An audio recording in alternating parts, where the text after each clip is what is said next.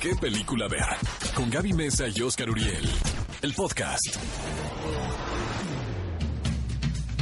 Cinéfilos, bienvenidos a ¿Qué película ver? Un programa de Cinépolis en XFM 104.9 y ustedes lo saben, yo lo sé, Oscar lo sabe. Este es un programa muy Marvel, ¿sí o no, Oscar? Muy especial, caray, porque realmente no hay otro tema en el mundo en este momento más que Avengers Endgame, la película, hijo, podríamos decir que la película de entretenimiento del año, definitivamente. ¿No dirías de la década también? Eh, vamos a hablar de todo eso. Me voy a relajar, pues. Pero nos, vaya amigos, para que estén tranquilos, para que nos escuchen con calma, les tenemos que decir que tanto a Gaby Mesa como a mí, la película nos encantó. Nos encantó totalmente. Eh, en un ratito más les voy a contar todo lo que sucedió en el evento. Lo que sí les puedo adelantar es que se trata de, hijo, de probablemente una de las celebraciones más importantes dentro del mundo del entretenimiento a la que yo haya ido. Y ahorita ustedes no pueden ver a Oscar, pero trae un casco de Iron Man. Se los juro. mi sudadera de Marvel. Todo. Todo, ¿no? Mi la mochila, sí, vengo súper brandeado, por Brandeado. Marvel. Cinefilos, como siempre, cada semana estamos haciendo una encuesta a través de las redes sociales de ExaFM en Twitter, que es arroba ExaFM. Y en esta ocasión les preguntamos qué toma 5 les gustaría que hiciéramos en el programa de qué película. A ver, nos porque como muy bien, tu- tuvimos mucho Sí, éxito, ¿verdad, mucha Andrés? Nuestro participación. productor nos dice que sí. rompimos récord. Ale, nuestra productora, también, nos dice También, que, dice que sí. sí. Si ustedes es la primera vez que nos escuchan, una de nuestras secciones favoritas se llama Toma 5 y ahí les recomendamos 5 películas que pueden ver en Cinepolis Click. Así que para este programa les dimos la opción de escoger el Toma 5. Las opciones eran placeres culposos, fiestas descontroladas, películas que debes de ver antes de morir y películas para creer en el amor. Y la ganadora con el 38%, muy reñida con otra que tuvo el 37%, fue... Placeres culposos. Amigos, vamos a tener el top 5 de placeres culposos en unos minutos más. Amigos, bienvenidos a ¿Qué película ver? Un programa de Cinépolis en Exa FM 104.9, un programa dedicado a Marvel, Avengers Endgame. ¿Qué película ver? Un programa de Cinépolis en XFM.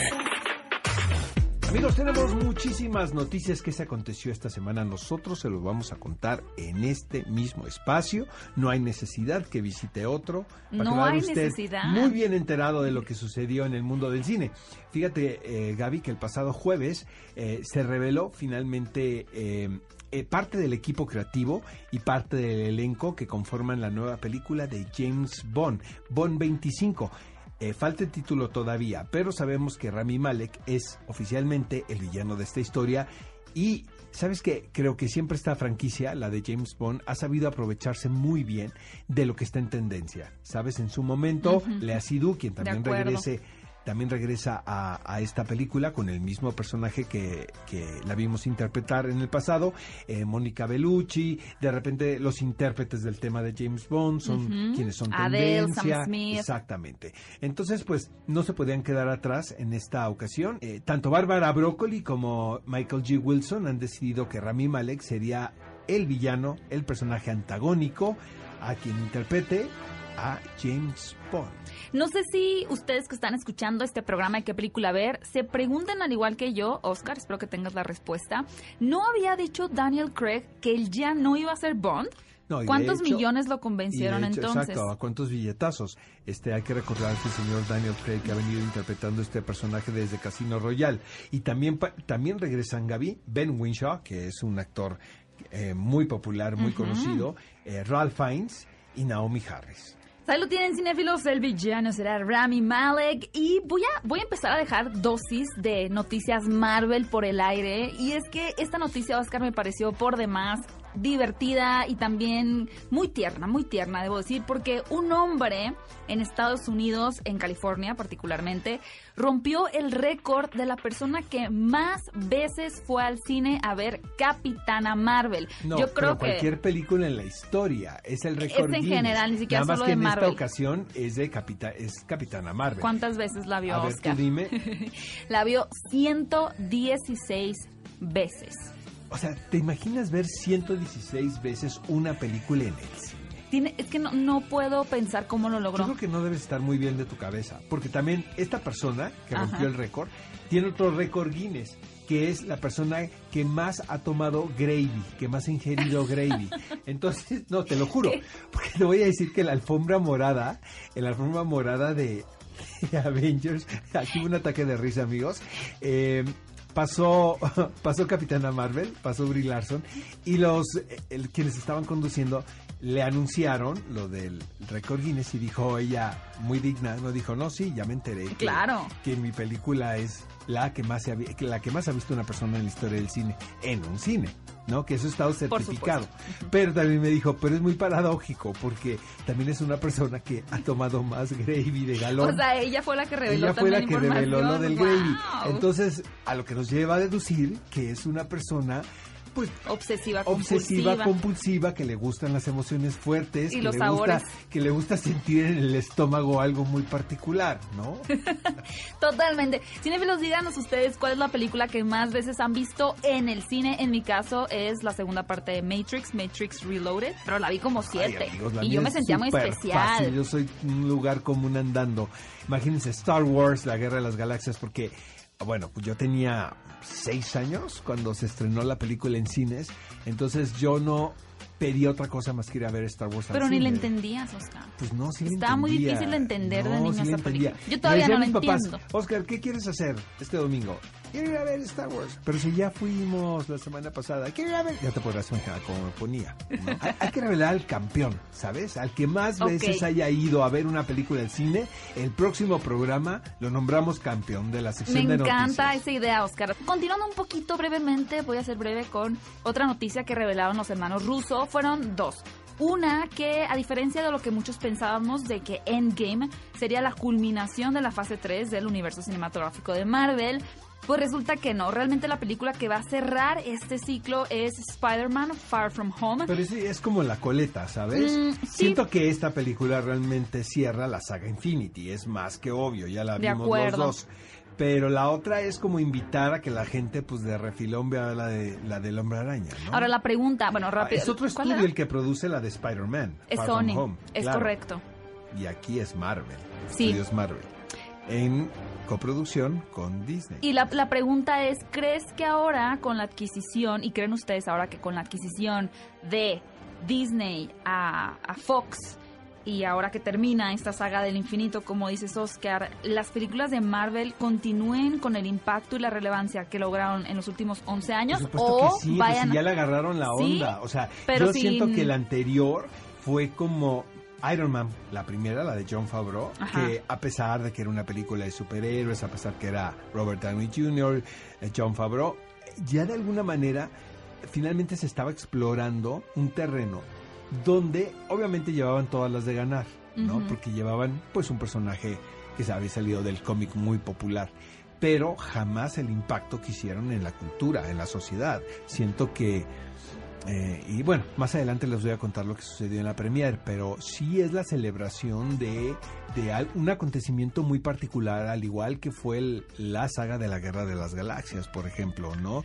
Las películas de Indiana Jones, o sea, son cosas que no, no suceden tan comúnmente. A mí sí me da mucha curiosidad y queremos leerlos a través de las redes sociales con el hashtag qué película ver.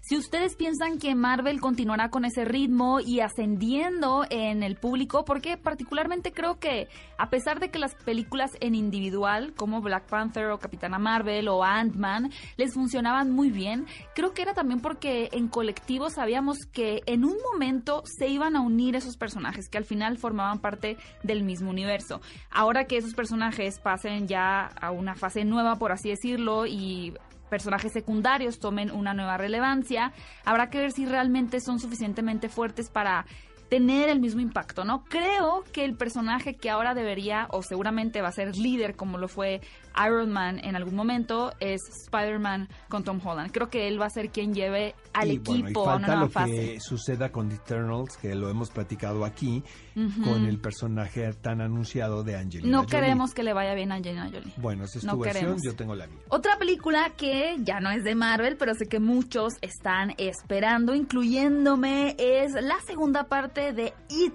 esta nueva cinta del director argentino Andy Muschietti, que sin duda fue un éxito la primera parte. Recordemos que en la primera entrega tenemos la versión infantil de este equipo que intenta enfrentar a, a la maldad. losers, no, exacto. sí, los, pues hay un poquito misfits. Pero ahora vamos a ver una versión adulta, tal como sucedió en la versión televisiva. Bueno, y la- eh, ahí, ya, ahí van varias cosas. A ver, en la venga. versión televisiva, la historia era mezclada, era entrelazada. Correcto. Los hermanos Muschietti, que es el Andy, que es el director, y su hermana, que es la productora de esta película, decidieron contarlo de forma lineal en dos películas. Si ustedes ven la serie de televisión, que es mala pero muy divertida, eh, se pueden dar cuenta de esto. Tiene una estructura un tanto am, atemporal, ¿sabes? Como que maneja en varios tiempos al mismo, ah, en el mismo momento. Eh, ah, esta no, esta está contada de una manera más lineal. Yo tuve la oportunidad de ir al set de esta película que fue en Toronto. Me voy y estuvo enterando. increíble de, de la segunda, de esta segunda parte. Fíjate que lo que es muy interesante, los Muschietti pensaron siempre en la primera película, porque yo, yo los cuestioné, les dije, bueno, ustedes ya tienen ya tenían contemplados algunos actores para la segunda. Me dijeron absolutamente no. O sea, ellos armaron el elenco infantil como ellos querían. Y a partir del elenco infantil, ellos empezaron a barajear nombres de acuerdo a los parecidos, porque pues obviamente se tienen que parecer. Claro, sí. Curiosamente y sospechosamente, esta actriz Jessica Chastain ya había trabajado con ellos en el, en el pasado. Se ve que es amiga de ellos. Y pues resulta que se parece mucho al personaje femenino de, de- de este grupo de niños. Eh, lo que hicieron fue una mezcla de actores ya reconocidos como James McAvoy Exacto. y como Jessica Chastain y como Bill Hader con actores que no son tan conocidos. Eso está bien.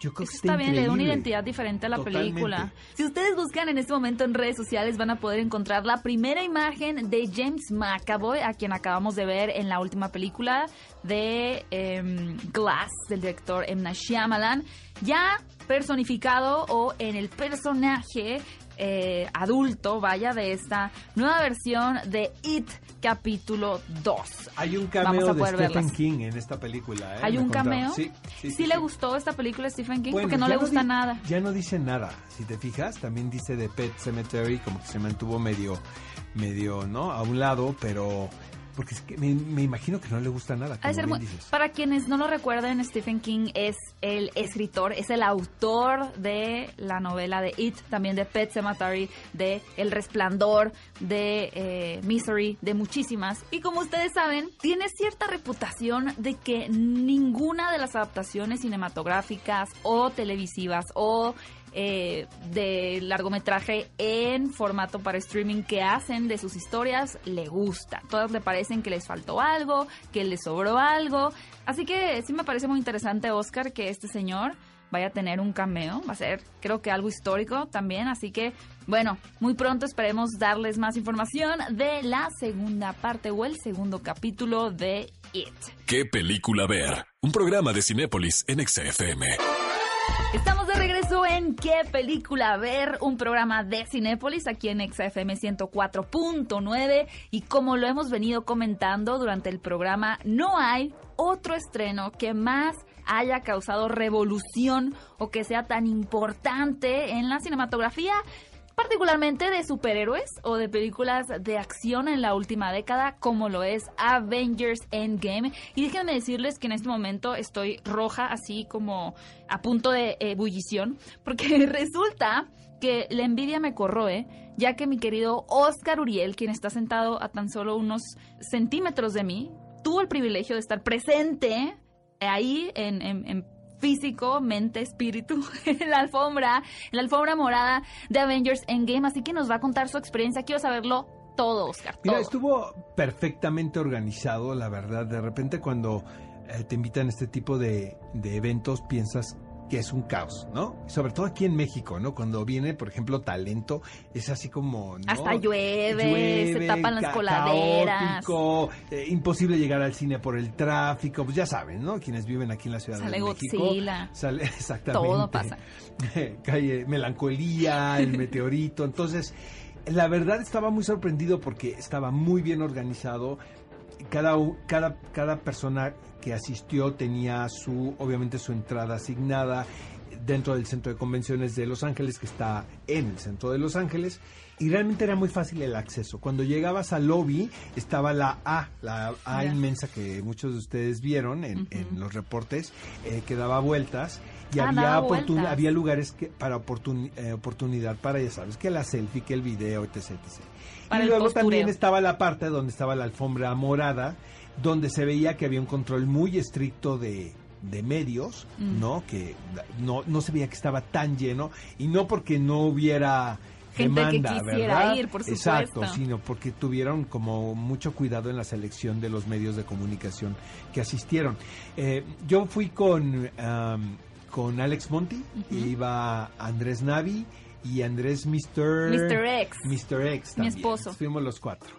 Entonces el papá llevaba a los hijos. Bueno, fíjate que Alex Montes se estaba riendo de eso, pero es casi de la misma edad que yo. Él Mm. actúa de 18. Tal vez si tú te pusieras una gorra, Yo lo reto a que saquemos este nuestra identificación. reto, reto a Alex Montiel. Reto a Alex Monti. Este, ¿Qué tan inalcanzables o de poco acceso eran los actores ya de la talla de Chris Evans, Scarlett pues yo la Johansson? verdad en la fiesta, porque luego hubo una fiesta. Ay, qué mala este, pasas, Oscar. Y estaban ellos ahí. Eh, La verdad, piensas que va a haber un área VIP que ahí van a estar. Pues no, o sea, la fiesta era muy grande, pero ahí estaban todos los, los actores. Pero te voy a decir una cosa. No los a mí puedes me ni da, tocar a mí me da mucha pena pedir selfie eh, con, A mí con alguien famoso. Muchísima. Porque me da mucha pena que me digan que no, la verdad. No te gusta el rechazo, Oscar. Pues no. Tienes un trauma. Obvio que no. Pero bueno, le he pedido a Roman Polanski en Cannes. ¿Le pediste una foto Sí, a Roman Huppert. Polanski? No, pues sí, ¿Y te dijo que sí el señor? Sí, me la tomé y la tengo. Este, bueno, regresando Aquí un poco no a la foto, premier pues. de Avengers. Eh, eh, fue una premier donde había como un aire de mucha expectativa, porque era la primera vez que se iba a pasar la película, eh, para público, obviamente. Pero también, te lo juro, desde el principio había como un ambiente de mucha melancolía, de mucha tristeza, porque sabías que era el fin de una era. ¿Qué se siente, Oscar, estar enfrente de ahora sí todo, todo Pues así el como elenco? enfrente, enfrente, Bueno, enfrente. estar ahí. Yo estaba horas en Tenía avión. la fila doble T. O sea, Miren la negatividad, qué bárbaro. No, no, no. O sea, sí veías todo lo que estaba pasando, ¿no? Pero así que digas, los tuve enfrente. Luego, luego me los topé. Tuve enfrente a Ana Bárbara. Porque te lo juro que en un momento, se está riendo mi productor, amigos, pero es verdad.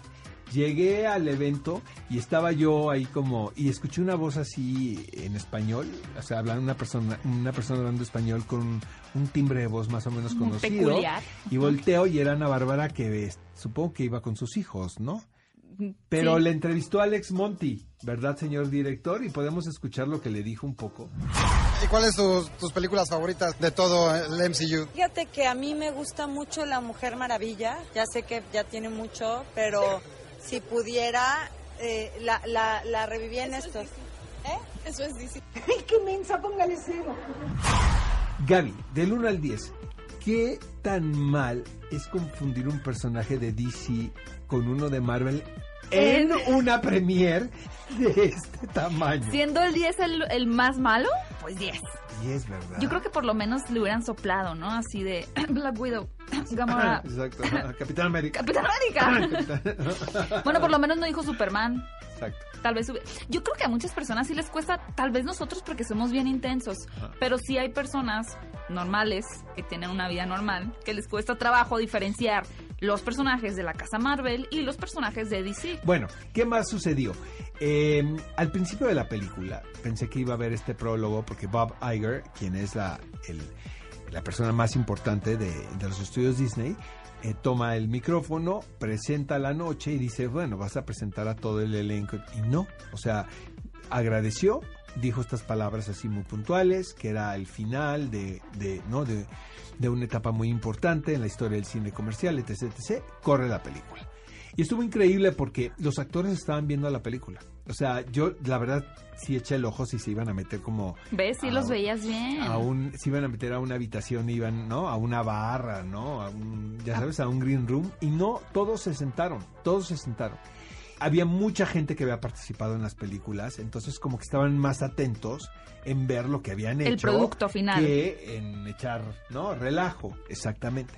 Entonces al final de la película vuelve a aparecer Bob Iger y ahora sí presenta a todos los actores. Fue muy impactante. Bueno, una, una de las as- de las que asistieron que llamó la atención fue Na- Natalie Portman. Natalie Portman. Todos saben, amigos, y eso no lo estamos inventando, que Natalie Portman no terminó muy bien con la casa Marvel porque ella llevó de la mano a Patty Jenkins para que dirigiera Thor. Eh, Kevin Feige tuvo problemas con, con, con ella y decidieron cambiarla. Y hizo un berrinche a la actriz tremendo de tal manera que dijo, sáquenme de estas películas. Si tú, si tú te fijas, la expulsión del personaje de Jane, de, de Natalie Por- Portman, fue como muy, inteligente. sí. No, pero siempre de repente salía algo, una foto, ¿te acuerdas? Que decía Thor, le voy a hablar por teléfono y escuchabas que era Na- Natalie Portman y de repente una foto hasta que dijo él, we broke up, o sea, hemos terminado nuestra relación. Entonces, eso lo vimos al principio. Entonces, cuando estábamos viendo la película, ya vimos como por qué asistió ella. No vamos a decir nada. Por supuesto que no dije nada, amigos. Eso no fue un spoiler. ¿o sí fue un Dijimos que había hachazos al dedo meñique con cualquier spoiler. Y bueno, ¿Qué- Oscar, mm, ¿Qué más? Bueno, ah, Pues otra vamos a cosa, hablar ya el también de la película. El final. Y ahorita le paso el micrófono a, a Gaby, es que pidió Bob Iger que los cinco importantes, o sea, los cinco originales, Vengadores, dieran como un paso al frente. Pues obviamente estamos hablando de Tony Stark, de Robert Downey Jr., de Scarlett Johansson, de Black Widow, de Chris Evans, Capitán América, Chris Hem- Hemsworth, Thor y Mark Ruffalo. y Mark Ruff, sí, eh, dije tal vez Hawkeye, pero no, ¿verdad? No, y, y realmente quien conmovió muchísimo fue Scarlett Johansson. Eh, dijo, Y ella no tiene tan buena reputación de ser amigable. Fíjate que ella dijo, eh, no tengo palabras para agradecer no el haber participado en esta experiencia que cambió mi vida, ni mi vida profesional. Y mientras estaba hablando, empezó a llorar. O sea, se, le, Mm. se le rompe la voz. El que el más malo para expresarse, pues es el señor Chris Hemsworth, la verdad, así. Pero es que le tocó al final y ya habían dicho todo. Siento que nada más fue como...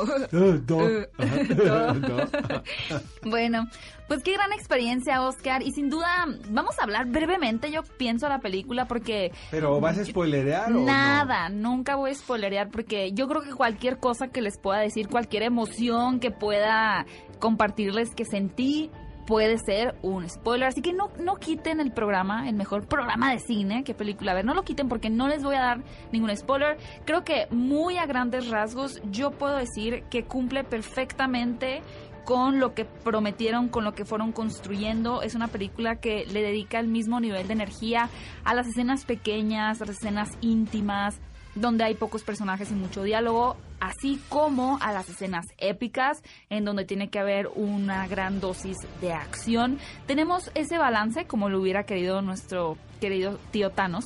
Tenemos el balance entre lo sencillo y nostálgico y lo épico e impactante. Y ya con esta, que realmente sí es la última película, como que ya fui menos piedra, entré más vulnerable a la sala y de principio a fin es una película que funciona como todas las películas, no pueden ser perfectas, hay ciertas cosas que creo que están un poco sobradas, un ritmo que de pronto también puede no ser el ideal en ciertos momentos, pero en general es una gran película de acción, sin duda a mí, a mi gusto, es la mejor película de, de Marvel, yo creo que sí podría estar ahí empatada con Winter Soldier, pero eh, no sé, Oscar, no sé qué piensas tú. La verdad me encantó, amigos. Este, yo le di cuatro y media estrellas a la película. Perfecto. Casi la perfección. Obviamente, vaya, no, no quiero que empiece el troleo. Eh, Estoy hablando de una película de entretenimiento, una película para pasarla bien. Lo que me emociona mucho es que se construyó durante 10 años, ¿no? Un clímax que llega a muy buen fin. Y obviamente todo, la base de esto son los cómics, ¿no? Y, y no había manera de que, de que esto saliera mal si se, ten- Si se eran tenía, fieles. Exactamente, si se tenía una fidelidad particular como lo, es lo que han tenido la casa Marvel con el material original. Exacto. Entonces yo siento que esta película tanto place a los fanboys, a los seguidores de las tiras cómicas, de las novelas gráficas, como al espectador común y corriente. Pero sí es muy importante que vean antes, por lo menos, por lo menos, Infinity War, Capitán América, Iron Man y Guardianes de la Galaxia. Sí. Porque mi hermana, por ejemplo, si me estás escuchando, querida hermana, me decía, yo ya tengo boletos para ver esta película el lunes, pero no he visto Infinity War. Y yo, no puedes ver, sí no vas va- a entender amigos, nada. vean Infinity War, por favor. Es o sea, si no, vayan al nada. cine a ver la segunda parte sin haber visto la primera de dos. Exacto. Porque no es un bueno, pues ahí te van O explicando. sea, ¿cómo? Yo creo que le entiendes más fácil a una segunda temporada de una serie que a esta película sin haber visto Sí. Infinity War. Entonces, Y- dense el tiempo. Y otra dense el cosa tiempo. también, eh, Gaby, eh, ya para finalizar con esto, siento que ha habido, esta, esta producción representa algo que yo siempre he dicho. Yo, las películas diseñadas para el entretenimiento puro no tienen que estar divorciadas de los logros artísticos. ¿sabes? Totalmente. O sea, puede haber una mezcla muy interesante, como lo que sucede aquí, donde ves a un grupo de actores totalmente comprometidos con sus personajes e interpretándolos de la mejor manera. Y a lo mejor en muchas ocasiones no en las mejor en las eh, condiciones óptimas porque no tienes la réplica inmediata, ¿no? Eh, etcétera, etcétera. Pero eso me emociona mucho. Siento que es una película muy entretenida a pesar de que dura un poco más de tres horas y que además es una muy buena película. ¿Qué película ver? Un programa de Cinépolis en XFM. Amigos, no todo es Vengadores este fin de semana. Para quienes quieren ver otra película, llega un caballero y su revólver. Pero amigos, para seguir en el mismo tono, es una gran película. Esta producción se anuncia como la última intervención cinematográfica de quien es probablemente una de las últimas estrellas de la época de oro de Hollywood. Estamos hablando del señor Robert Redford, quien con 82 años sigue haciendo cine hasta esta película. Él ya anunció que con esto se retira. ¿Le crees, Oscar? Yo no sé, tengo mis dudas, fíjate. La verdad, creo honestamente, que no creo que ya había dicho él en algún momento en All, I- All Is Lost, creo que en esa película, que se sentía un poco cansado, que a lo mejor era su última película, pero pues yo lo veo se- que sigue chambeando y chambeando. Ojalá y siga trabajando, la verdad, porque es un actor que no- nos gusta mucho, nos place mucho su trabajo. Siento que tiene un rostro tan particular, no tan fotogénico y que transmite muchísimas cosas. Él era considerado pues uno de los galanes más importantes de Hollywood durante muchos años y poco a poco demostró que también es un gran intérprete, sobre todo un gran conocedor de la técnica cinematográfica. Y en esta película, amigos, interpreta a Forrest Stoker, quien precisamente pues es un carismático ladrón de bancos. Es un hombre que sale de la cárcel y quien ante la posibilidad de cambiar el rumbo de su vida eh, da una negativa rotunda porque él piensa que el robar bancos pues es una pasión muy particular que él quiere conservar. Porque aparte, sí, sí porta un arma, ¿no? Pero sus atracos no son violentos. Es más como con... ¿no? Como ¿Con seducción? Con seducción y con onda, porque él tiene la teoría, este personaje, amigos, no les estamos dando ningún consejo a quien nos está escuchando. ¿eh? Ni uno, por Ni favor. uno No solo. tomen nota. No tomen nota. Pero él dice que dentro de las acciones que conllevan a asaltar un banco puede manifestarse, de hecho, una, un acto artístico. Vaya, wow, ok. Muy interesante. muy Además, en esta interesante. película está Casey Affleck, está Sissy Spacek. Si quieren ver una película bien actuada, vayan a ver Un caballero y su revólver. Ya está disponible en la preventa de Cinépolis la película de Detective Pikachu. Y yo les voy a decir que sí, soy una ñoña y estoy muy feliz de ver esta película sumamente emocionada. No solo desde los primeros avances que pudimos ver, sino porque ya tuvo la cinta su premier en Japón. Ya tuvo una función donde muchas personas pudieron asistir, muchos medios, yo no, Oscar tampoco. Pero eso no nos limita de saber cuáles fueron las opiniones de estos primeros críticos al ver Detective Pikachu, la cual les recuerdo por supuesto involucra a todos los Pokémones y todos los personajes que vimos cuando éramos niños o que jugamos en los videojuegos. De hecho, esta película está basada en el videojuego de Detective Pikachu que salió en el año 2016. Y recordemos que no comenzó esta franquicia como la serie televisiva, sino como un juego RPG. Ya saben, estos al estilo de Zelda. Así fue como se volvió popular y decidieron después dedicarle una serie completa. ¿Cuáles fueron algunos de los comentarios? Por ejemplo, Dan Casey del el sitio Nerdist dijo que Detective Pikachu es pura diversión desde el comienzo hasta el final. Es una historia sincera, encantadora y con una excelente construcción. No olvidemos que Ryan Reynolds, quien ya se volvió bastante popular por su irreverencia en el personaje de Deadpool, es ahora quien dará la voz a Pikachu quien, bueno, se da a entender con un humano, por lo cual vamos a seguir una extraordinaria historia en donde la verdad los efectos especiales lucen de verdad alucinantes. Así que si ustedes no quieren quedarse sin ver esta película y ser los primeros en poder disfrutarla, vayan a la plataforma de Cinépolis o a cualquier Cinépolis de su preferencia y obtengan en preventa los boletos para Detective Pikachu. Amigos, a continuación vamos a una de nuestras secciones favoritas, la que usted está esperando, compañero. Toma 5 aquí en ¿Qué película ver? Toma 5. Top 5 de películas que no te puedes perder.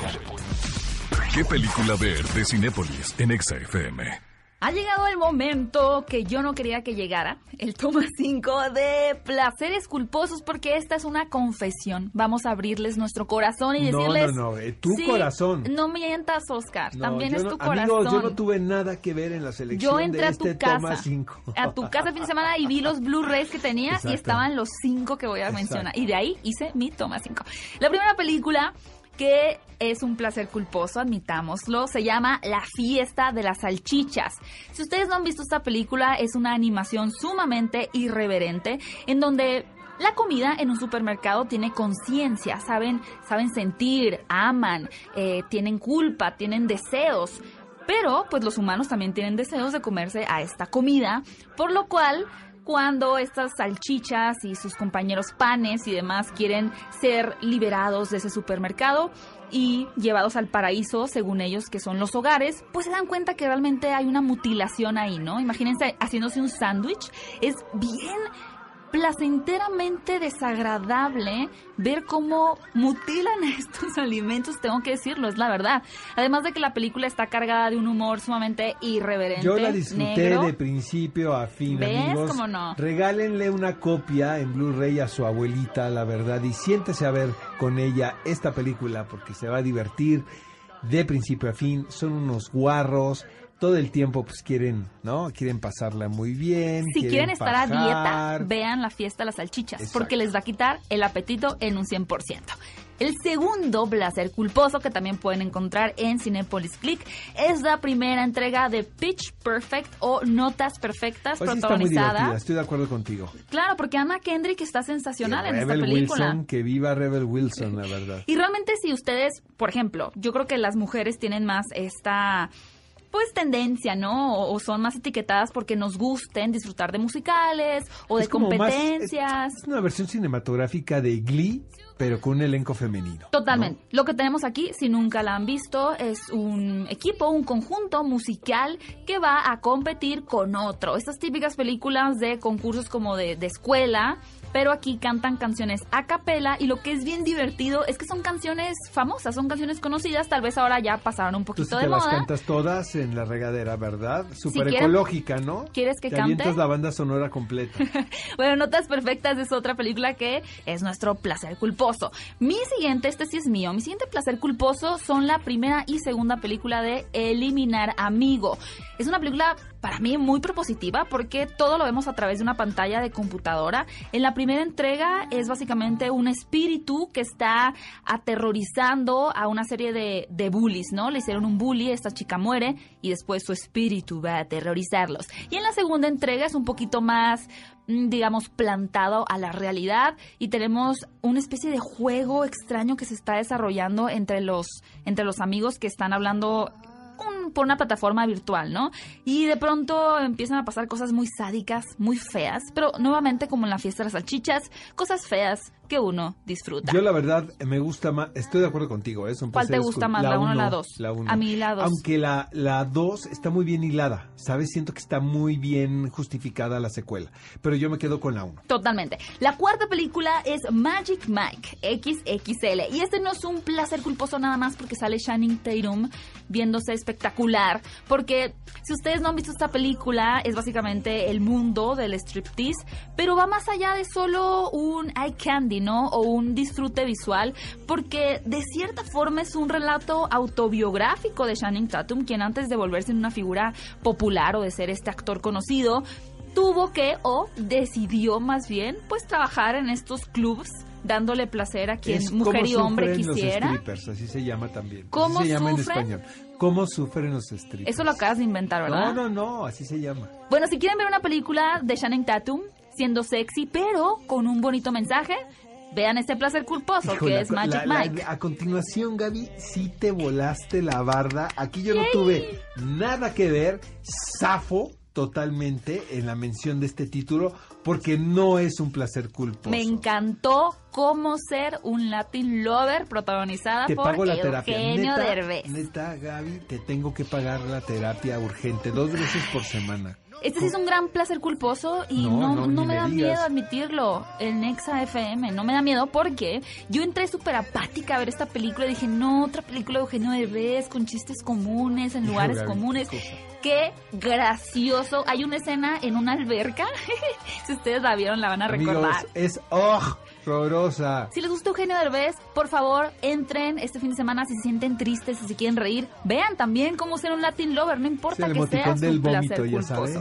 Ay, hostia, yo, yo defiendo al señor Derbez. Cinefilos, estos son los cinco placeres culposos que decidimos compartirles el día de hoy porque tenemos otros.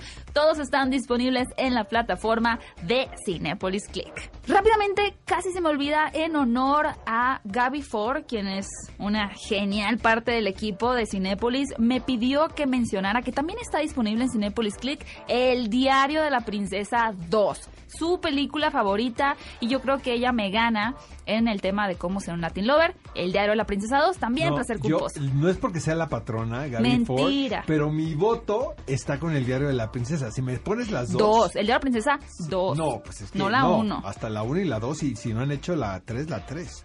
¿Qué película ver? Un programa de Cinépolis en XFM. Amigos, ha llegado el momento del clásico de la semana. Les recuerdo que este título lo pueden encontrar en Cinepolis Click. Espero, señor productor, que esté sonando Don't You Forget About Me de Simple Minds, porque esta es la melodía que inmediatamente nos remite al Club de los Cinco. Amigos, me cuesta hasta trabajo hablar de este título porque es muy personal, es generacional. Pertenezco yo a la generación de John Hughes, lo tengo que reconocer.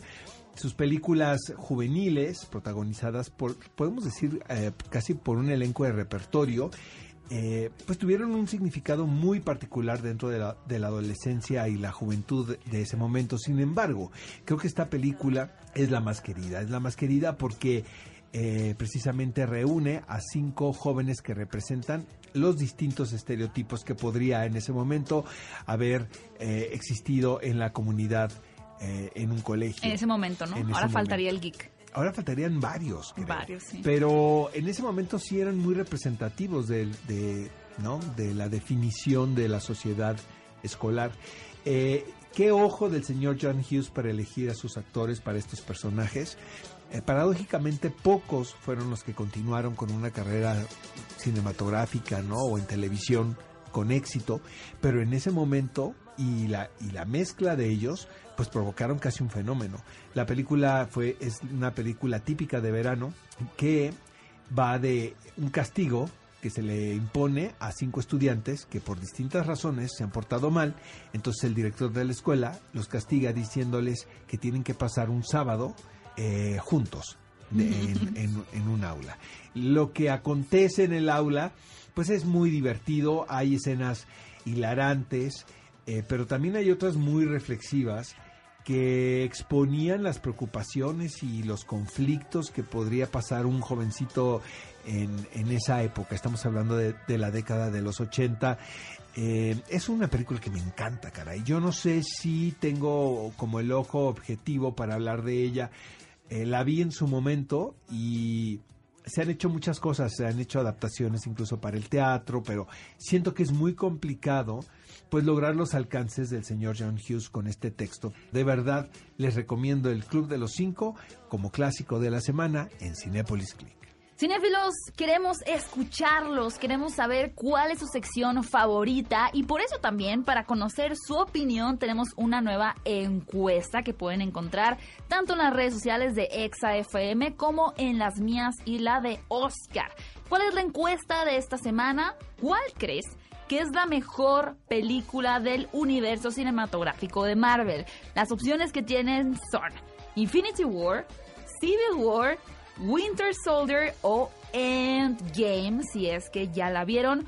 Yo no sé, yo no, no, tengo idea qué van a votar, así que vayan en este momento a las redes sociales de EXA, utilicen el hashtag qué película ver y personalmente pueden seguirme tanto en Twitter como en Instagram con arroba Mesa 8 Arroba Oscar Uriel en Twitter, Oscar Uriel 71 en Instagram. Amigos, se nos terminó el programa, un programa casi dedicado a Marvel, a los Vengadores y a este último episodio, pero como siempre les queremos decir que nos da muchísimo gusto poder estar con ustedes todos los sábados 10 de la mañana por Exa FM 104.9. Nos escuchamos en la próxima. Ve a Cinépolis y utiliza el hashtag qué película ver. Escúchanos en vivo todos los sábados a las 10 de la mañana en Exa FM 104.9.